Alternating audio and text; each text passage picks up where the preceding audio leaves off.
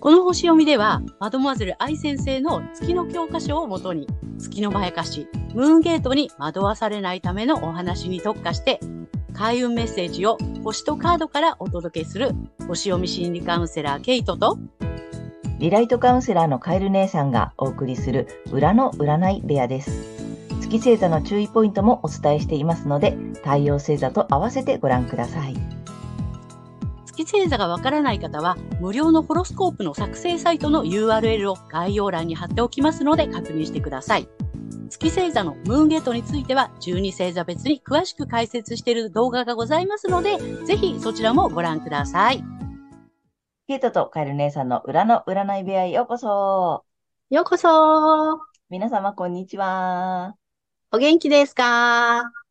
今日は7月18日、蟹座の新月の星読みとカードリーディングをお送りいたします。まずはね、ケイちゃんに星の動きをお願いいたします。はい。えー、今回の新月は、蟹座24度1ハウスで起こってきます。国家国民を表す1ハウスにあって、えー、共同体の進化、えー、真意、神様の意志ですね。あとリーダーシップなどがキーワードになっています。適度な外部の影響を持ち込むことで共同体は進化するというような意味の度数なので、私たちの国民の意識はそういった進化に向かってスタートしていきそうです。そして、今回の新月に調和的な角度をとっているのが、大牛座の天皇星と魚座の海王星で、この3つの点で幸運の小三角形が形成されています。また、背面からプレッシャーをかけてきているのが、6月にヤギ座に戻ってきた逆行中の冥王星。ここですね、社会の頂点にいる人が多くの人の生活を決め、え重要なものでも軽く決めてしまう嫌な面が見えてくるというような意味合いの度数にあり、この冥王星が加わることで、もう一つの小三角形、そしてゆりかごとも呼ばれている台形ができています。また、この海王星、冥王星と150度、緑の点線ですね。で、つながっている。この頂点となっているのが、金融などを意味する金星になります。この鋭角の三角形、ヨット、またはヨードとも言うんですけども、これは別名、神の指先と言われ、宿命的な配置とされています。え海洋性、え妖怪、まあ、溶けて混ざるとか、あと癒しなどですね、海洋性の目的。あとは、冥王星の破壊と再生という目的のために、えー、強制され、まあ、しつけられて、えー、働かされる金星という構図になっています。そしてこの金星は7月23日から逆行を開始します。なので、何か金関係に見直しせざるを得ない宿命的な出来事、まあ、そういった情報が出てくるかもしれません。えまた、通貨に関わる変化、変革、え薬や外交に対する政府の姿勢など、外部の影響を持ち込むことで進化が促されて、さらに救いの手が差し伸べられていくというような流れがあるかもしれません。そして個人的には、えー、適度な外部の影響、新しい視点を持ち込むことで、自分自身の進化が促されて、えー、意識もそちらに向かっていきそうです。理想や未来に向けて、えー、自分の古い資質を現代的に活かして結晶化、まあ、あなんていうんですかね、トイレ行くみたいな感じですね。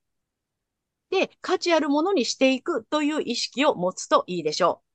えー、例えばですね、ちょっと古いんですけども、24時間戦えますか？とがむしゃらに頑張っていた古い資質を24時間楽しめますか？というようなね、えー、現在の幸せに活かしていくというような感じだと思います。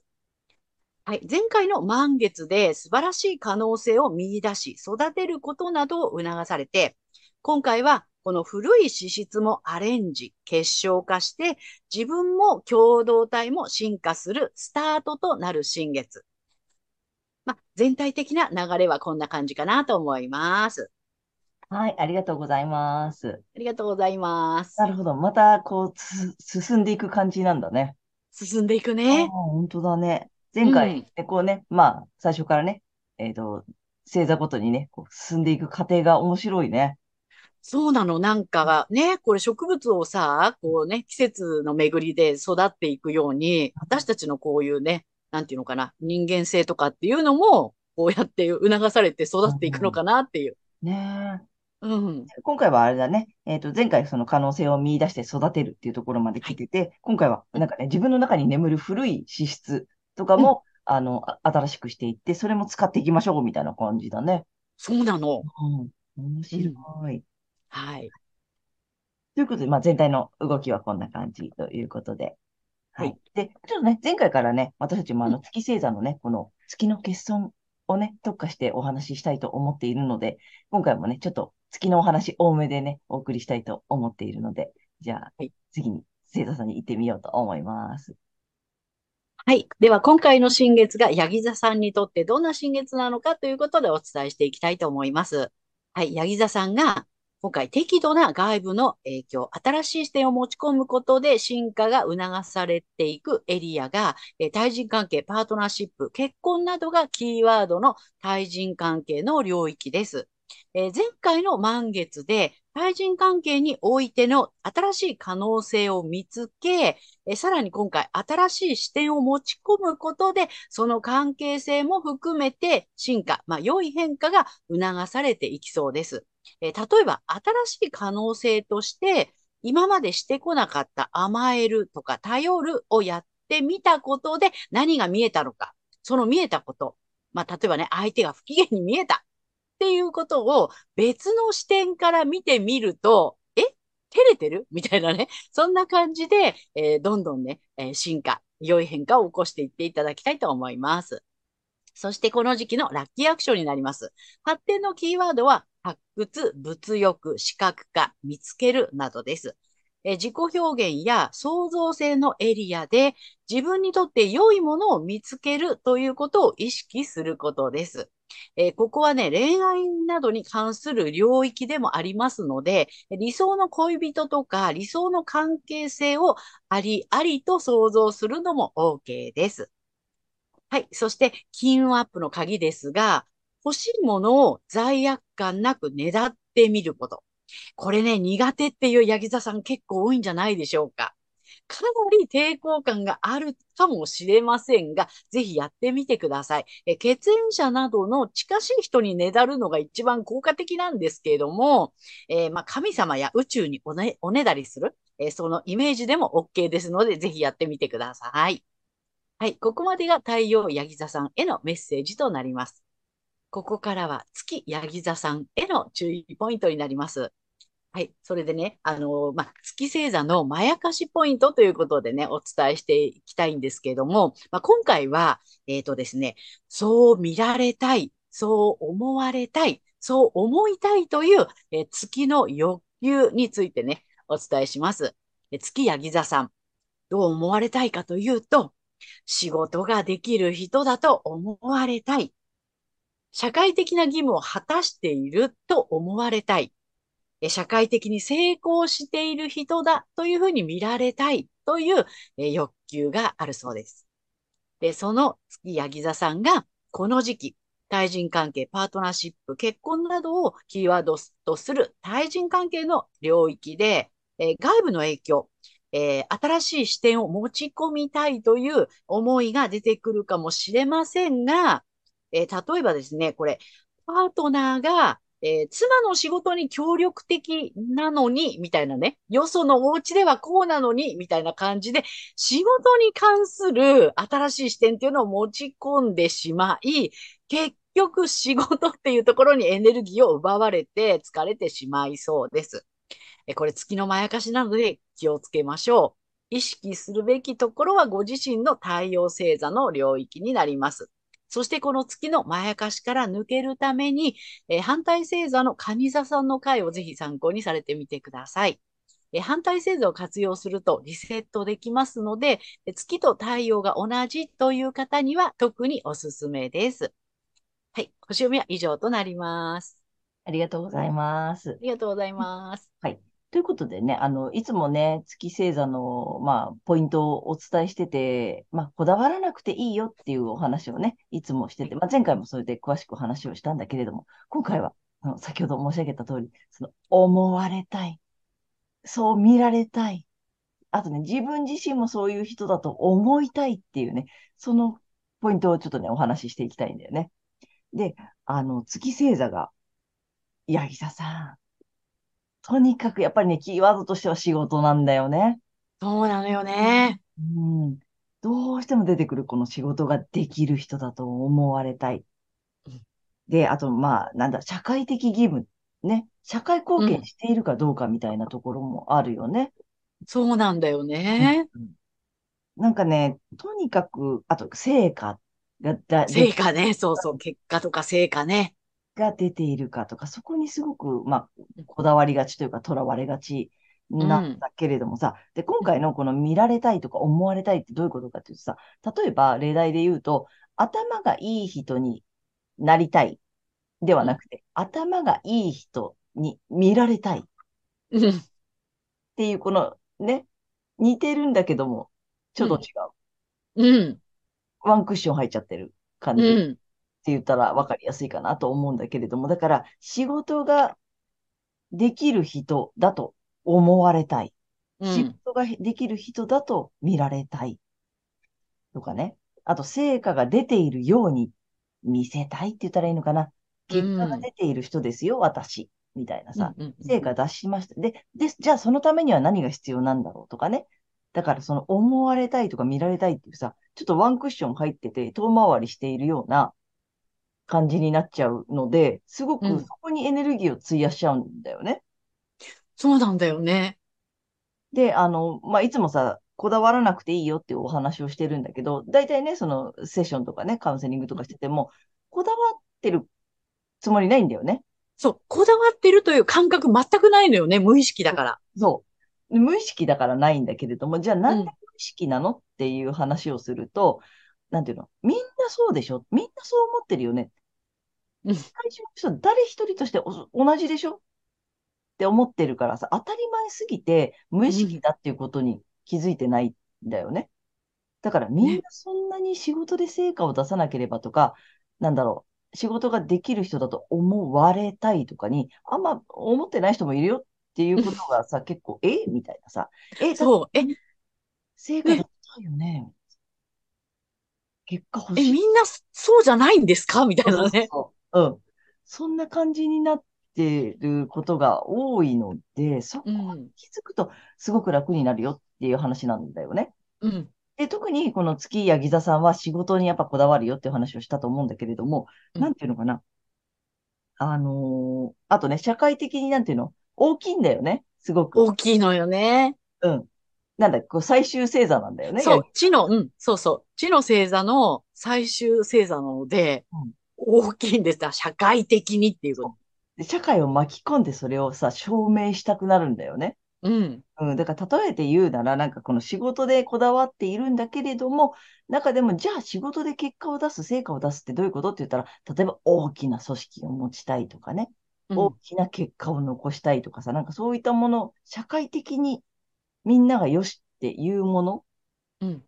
を手に入れたら今度こそ、みたいになっちゃったりするんだよね。で、ね別にそれ、それがモテないとかダメとか言ってるわけでもないんだよね。うん。もちろんそれでちゃんとさ、し仕事、もちろん仕事してる方もたくさんいるわけだからさ。